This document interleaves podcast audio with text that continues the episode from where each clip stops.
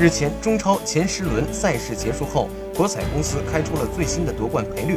第十轮的较量，上港、恒大、鲁能以及国安全部战平，这让上港惊险守住了榜首位置。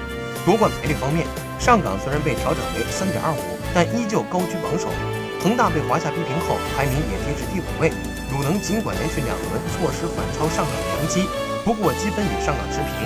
恒大和鲁能的夺冠赔率均为五点零。并排列在第二位，国安第十轮也错失了占据榜首的机会，但夺冠赔率已经被调整为六点零，距离恒大和鲁能两支球队的差距越来越小。在博彩公司来看，御林军可以正式加入。